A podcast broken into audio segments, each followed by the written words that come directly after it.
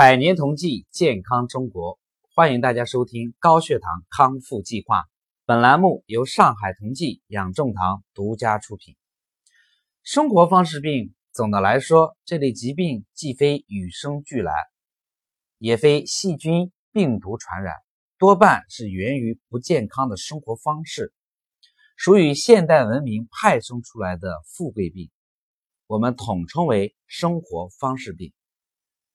而生活方式病又有不同的发展阶段。一般而言，患者早期的表现是超重或者是肥胖，中期发展为三高，也就是血压高、血脂高、血糖高，后期就发展到心脑血管疾病。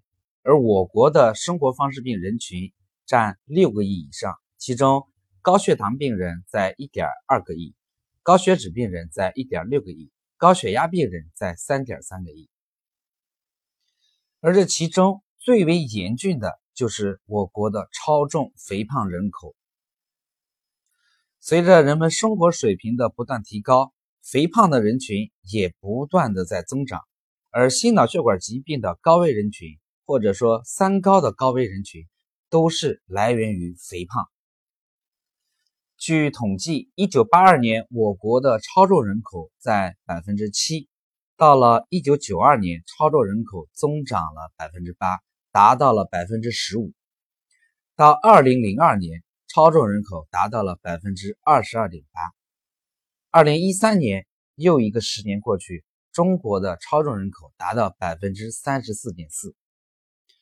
我们会发现，身边的朋友超重人群也是比比皆是。而根据世界银行发表的《创建健康和谐社会》的报告，他们指出，在未来二十年，四十岁以上的中国人慢性病患者人数将增长两到三倍。也就是说，未来的二十年是我国慢性病增长的爆发期，而我们每一位人都有可能罹患生活方式病。那么，生活方式病。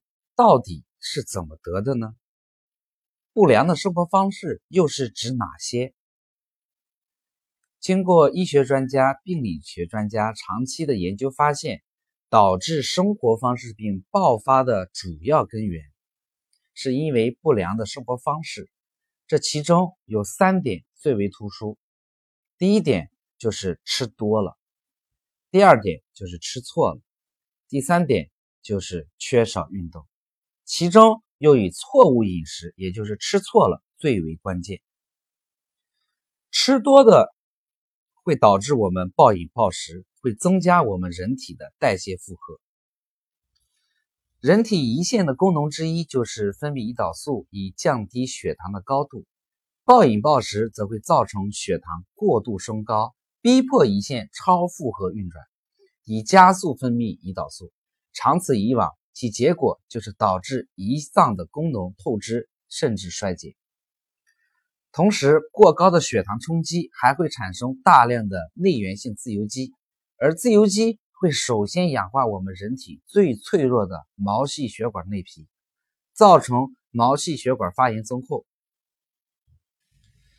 那么这个现象，我们在后面会为大家进行具体分析。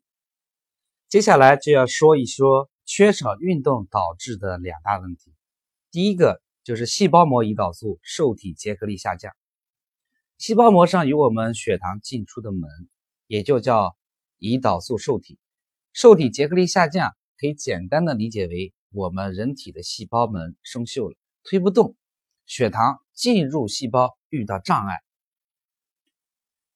那么第二一个就是我们细胞内的线粒体数量减少。线粒体是我们能量代谢的场所，血糖进入细胞之后，会进入线粒体完成燃烧。人的细胞中线粒体的数量是随着年龄的增长而不断减少的。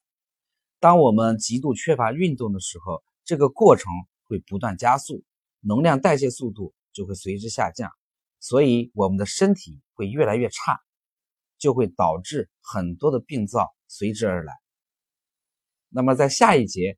会为大家详细的分析错误饮食的关键原因。最后，祝愿每一位家人都能够身心康泰、自由自在。谢谢大家。